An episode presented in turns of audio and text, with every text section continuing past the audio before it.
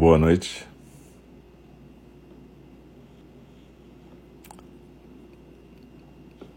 Estamos aqui já de volta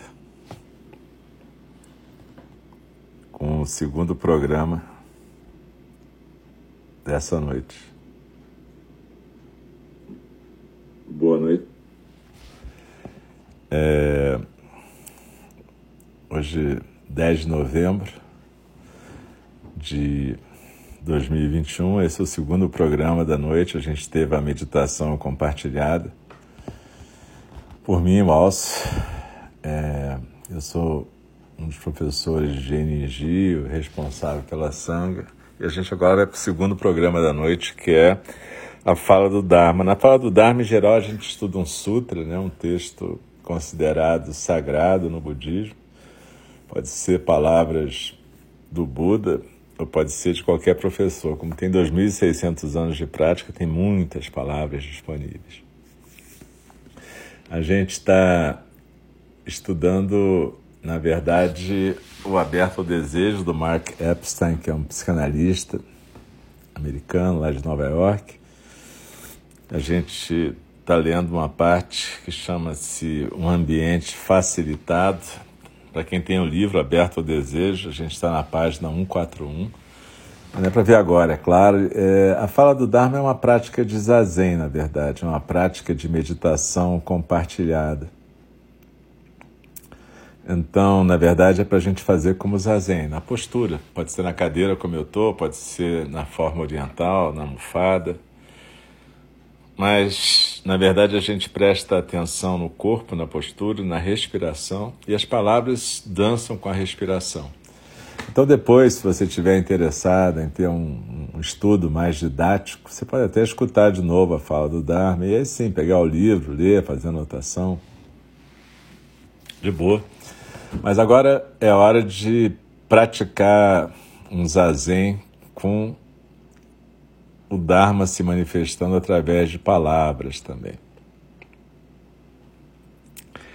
Então, daqui a pouquinho a gente vai começar. A gente começa, em geral, com um verso que a gente chama verso da abertura do Dharma, que é um verso que a gente usa para despertar a nossa intenção de estarmos presentes e aproveitar essa oportunidade. No final, a gente termina com a recitação dos quatro votos dos Bodhisattvas, que são versos para despertar a nossa intenção durante a semana.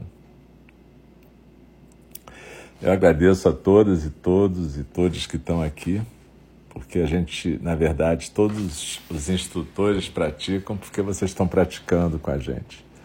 Nós estamos em novembro, né? Em março do ano que vem vão ser dois anos direto no nosso Zendô virtual que veio por causa da pandemia, mas no fundo trouxe benefícios para todas nós, né? Porque muita gente que não podia comparecer lá passou a praticar. Então, tudo tem um aspecto positivo e um aspecto negativo. A gente, então, vai dar início daqui a pouquinho, um minuto, a gente vai dar início aqui à nossa prática. E eu lembro que todas essas práticas estão gravadas aqui no showreel do, do, do Mixer, né? Mas também estão no SoundCloud, que é aquele site de áudio. Tem... Lá no SoundCloud está separado por... É, tem prática, essa prática aqui está numa lista, tem a lista que aborda aquele livro da John Halifax Roshi, caminhando na beira do abismo. Enfim, tem várias listas lá e a gente tem mais de 740 áudios lá no SoundCloud. Como tudo aqui está disponível gratuitamente, mas se algum dia vocês quiserem fazer alguma doação para a Sanga, para o templo, para manutenção do templo, lá no Pavão Pavãozinho, vocês podem ir lá no site da gente, www.eng.org, e dar uma olhada nas maneiras de doar. De qualquer maneira, o mais importante, a doação mais importante é a presença aqui, nossa presença em conjunto na prática. Então vamos lá. Assim, eu sempre lembro que Como eu estou aqui no Itororó, pode cair a luz, a internet, os cachorros podem latir, então não se assustem, fiquem tranquilos e tranquilos. Se acontecer qualquer coisa, simplesmente pratiquem até as nove, depois a gente dá uma, um jeito de repor.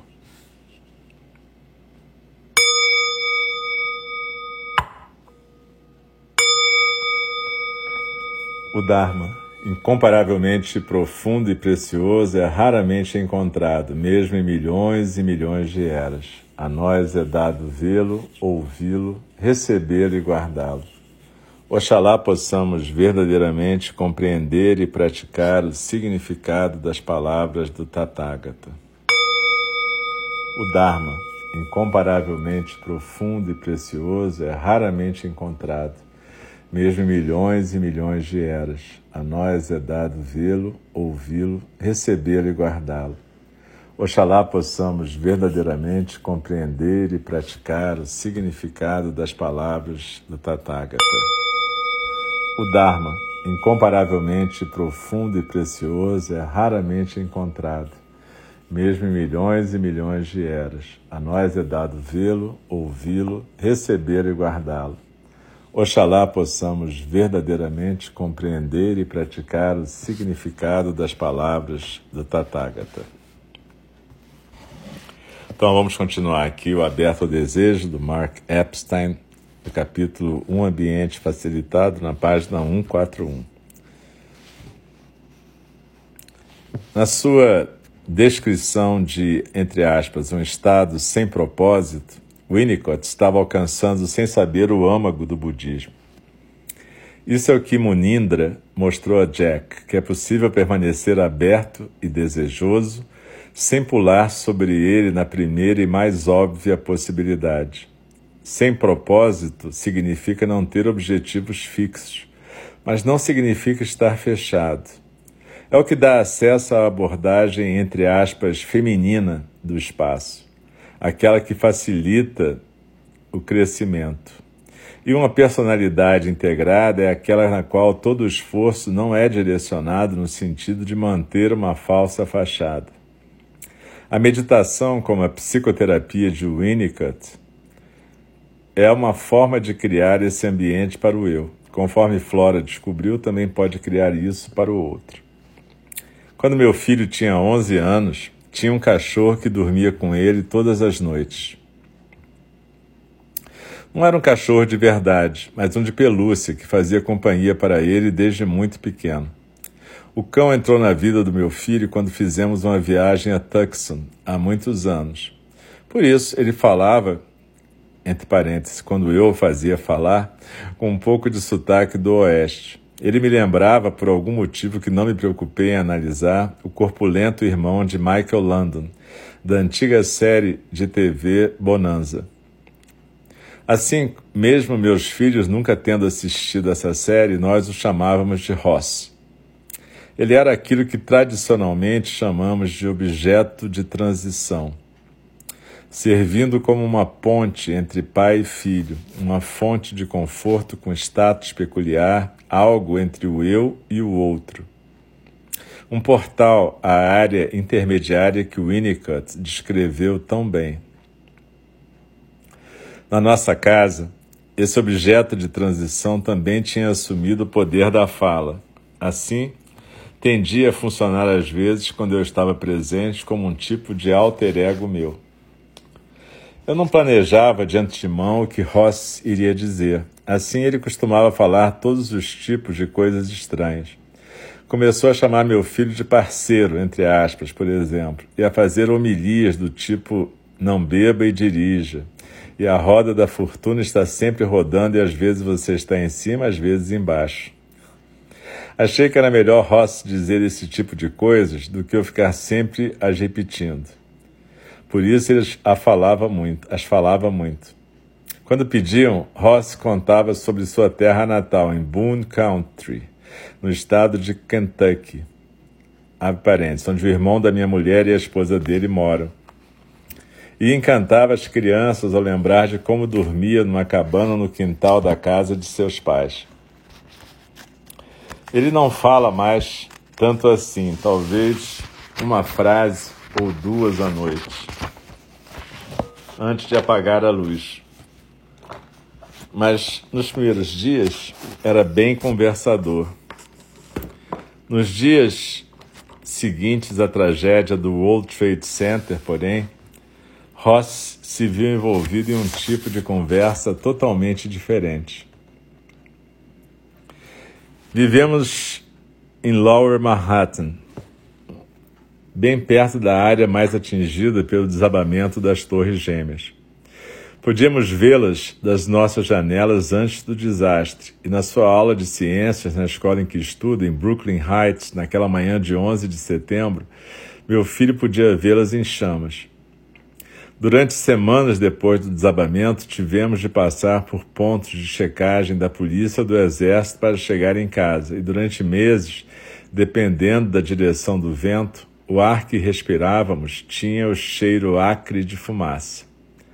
Raramente havia um dia que não fosse preenchido com lembretes gráficos da destruição. Era como se um corte profundo tivesse sido aberto na nossa vizinhança e outro igualmente grande nas nossas psiques.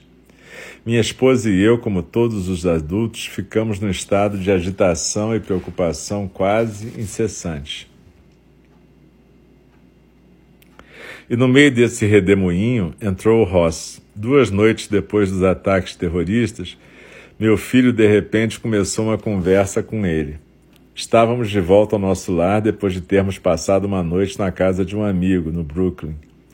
O barulho das sirenes nos cercava enquanto fazíamos nossos rituais noturnos.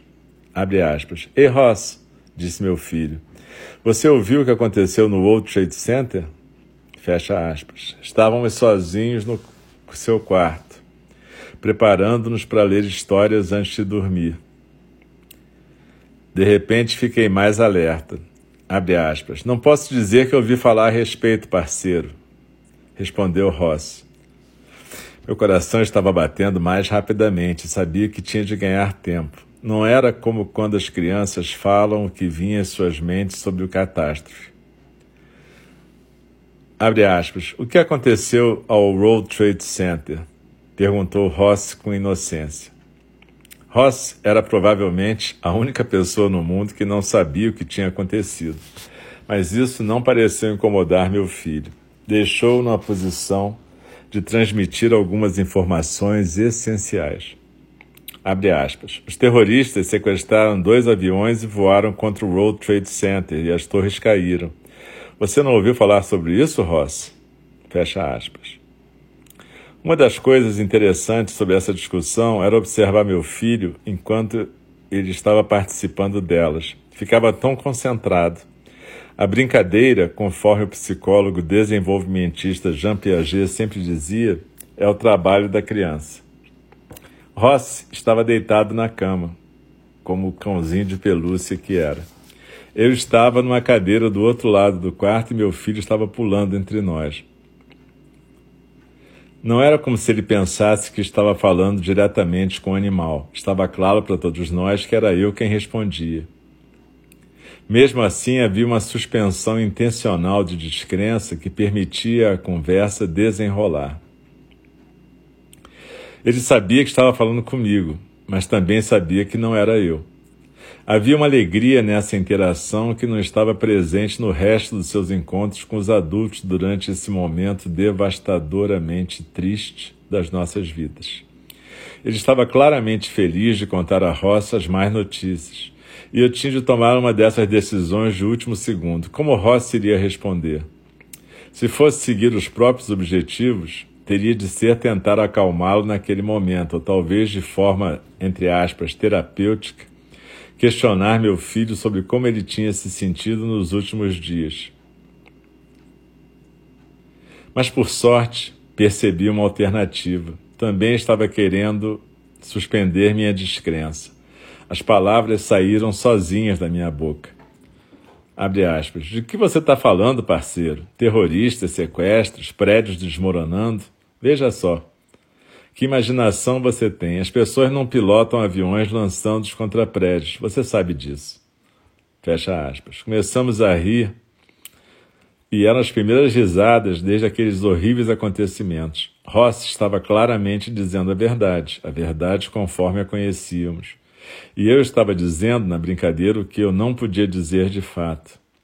No pequeno palco do quarto de uma criança, a velha verdade a e a nova verdade estavam se resolvendo. Abre aspas. Ross não acredita em mim sobre os sequestradores, suspirou meu filho. Ele acha que estou inventando isso. Acho que estávamos vivendo que a audiência da Rede Nacional de Televisão viveu quando David Letterman fez o seu primeiro programa pós-apocalíptico. A coragem e o alívio da risada, as coisas pareceram muito mais equilibradas. Embora estivesse absolutamente errado, Ross estava absolutamente certo. As pessoas não lançam aviões contra prédios. Mas o único que podia falar aquilo naquele momento era um animal de pelúcia que nem podia falar de verdade. O alívio encheu o rosto do meu filho enquanto ele contava a Ross a história dos últimos dias.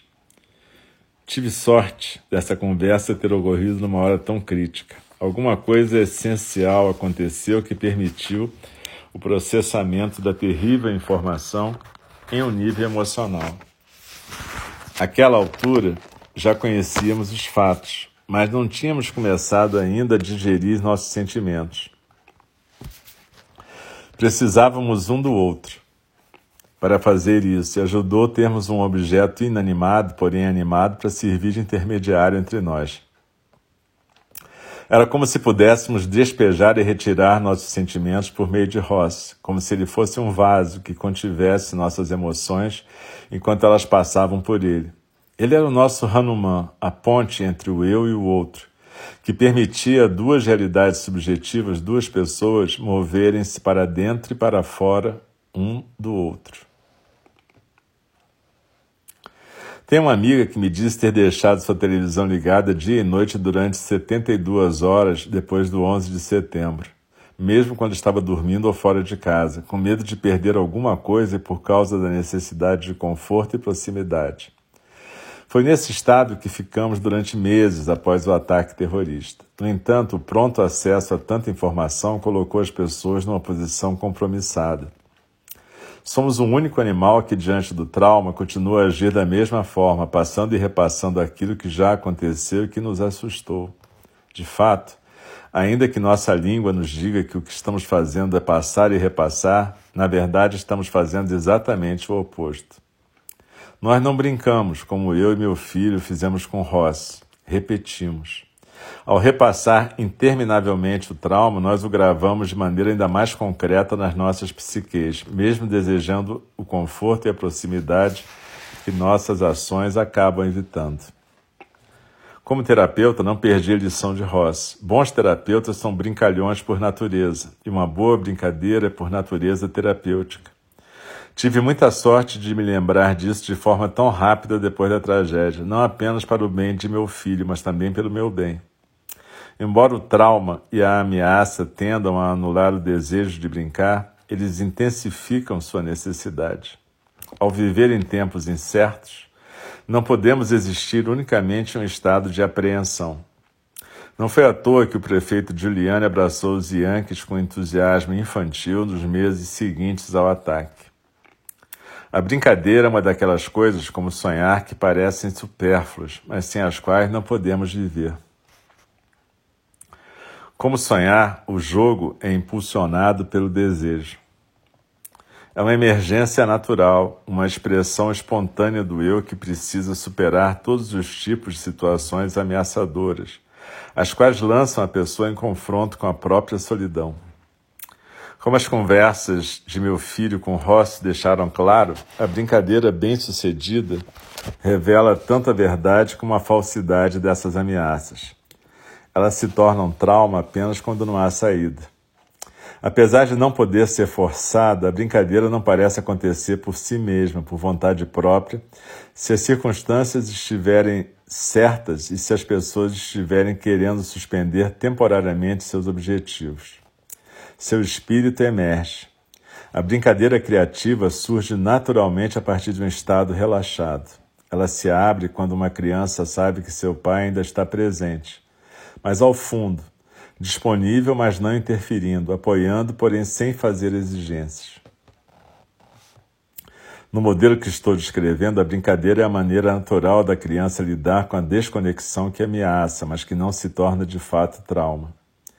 Nesse sentido, é um modelo daquilo que é possível quando o desejo surge contra o vazio entre a satisfação e a realização. Em lugar de se retirar frustrado ou de reagir com raiva, há outra alternativa que conhecemos desde a infância. Em meio à incerteza ou diante do desastre, podemos tender a sacrificar nosso lado mais brincalhão. Com, certamente, com muita frequência, é uma das mais infelizes consequências de crescer, entre aspas. Parte do charme das memórias de Jack Engler sobre sua visita à Índia está na forma hábil de Munindra lidar com a seriedade do propósito de Jack. Ao criar um ambiente facilitador, Munindra reintroduziu Jack em sua natureza brincalhona, exatamente como meu filho me lembrou da minha. Conforme aprendemos, podemos nos abrir mais e mais a um desejo que é simples e fácil, aquele que não precisa se apegar ou controlar mas que pode ser constantemente surpreendido. Como os ensinamentos de Buda nunca se cansam de mostrar, às vezes menos é realmente mais.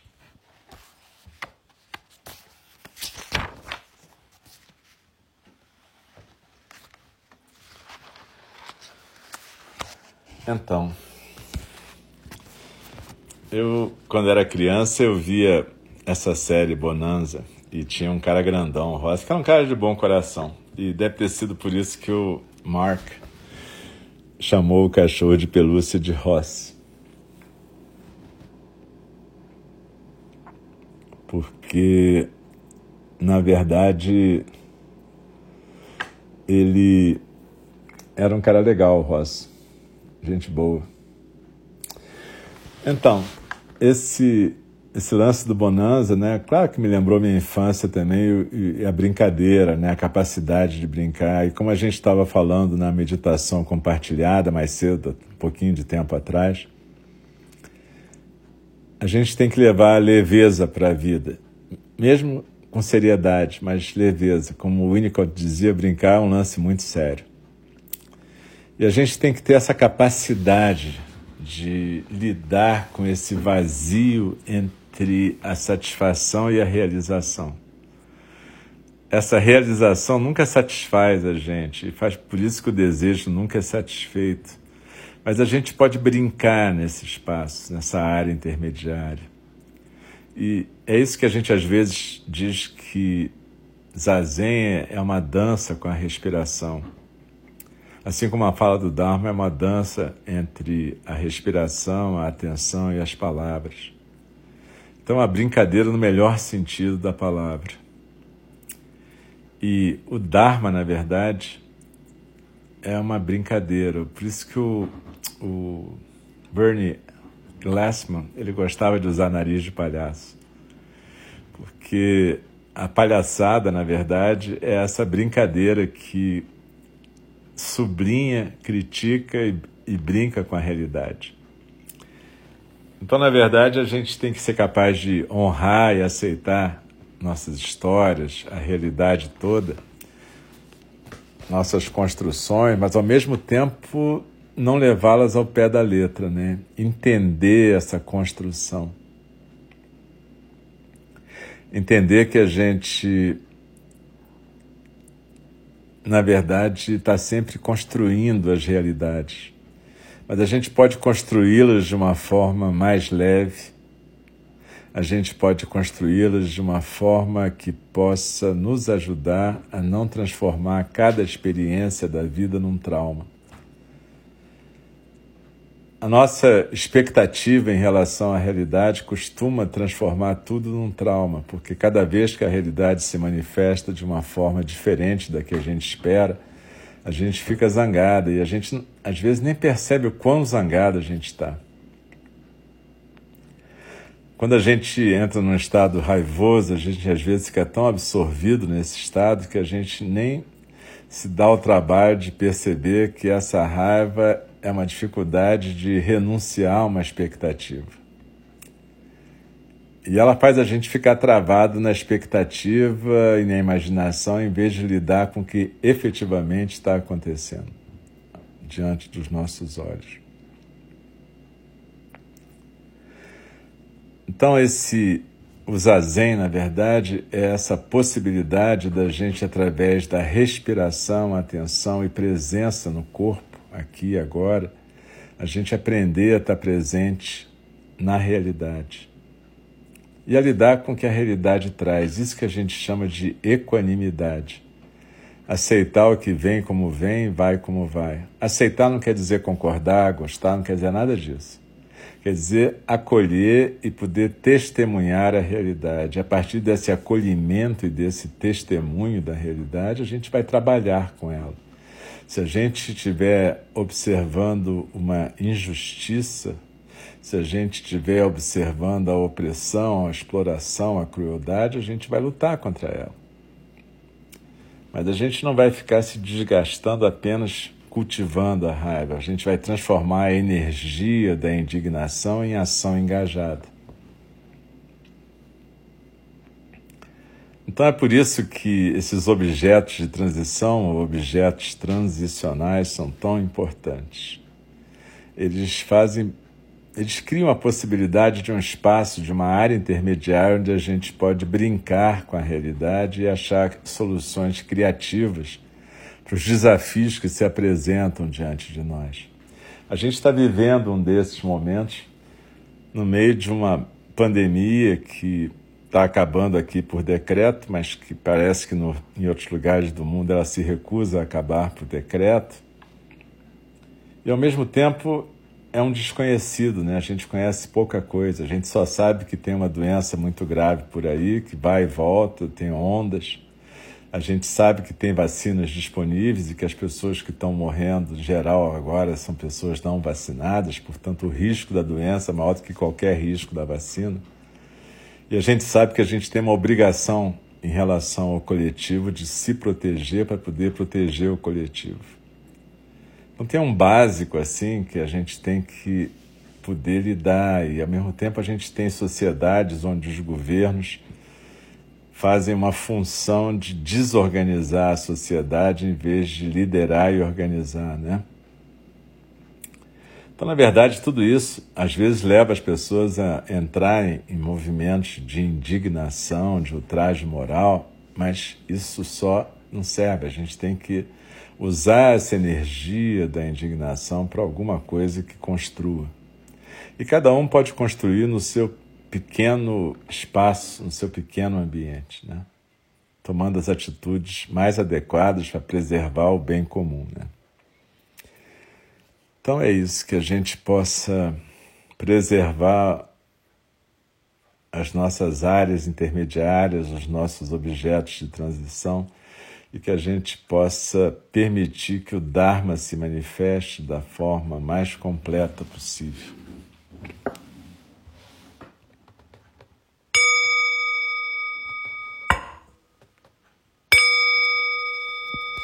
As criações são inumeráveis, faço o voto de libertá-las. As ilusões são inexauríveis, faço o voto de transformá-las. A realidade é ilimitada, faço o voto de percebê-la.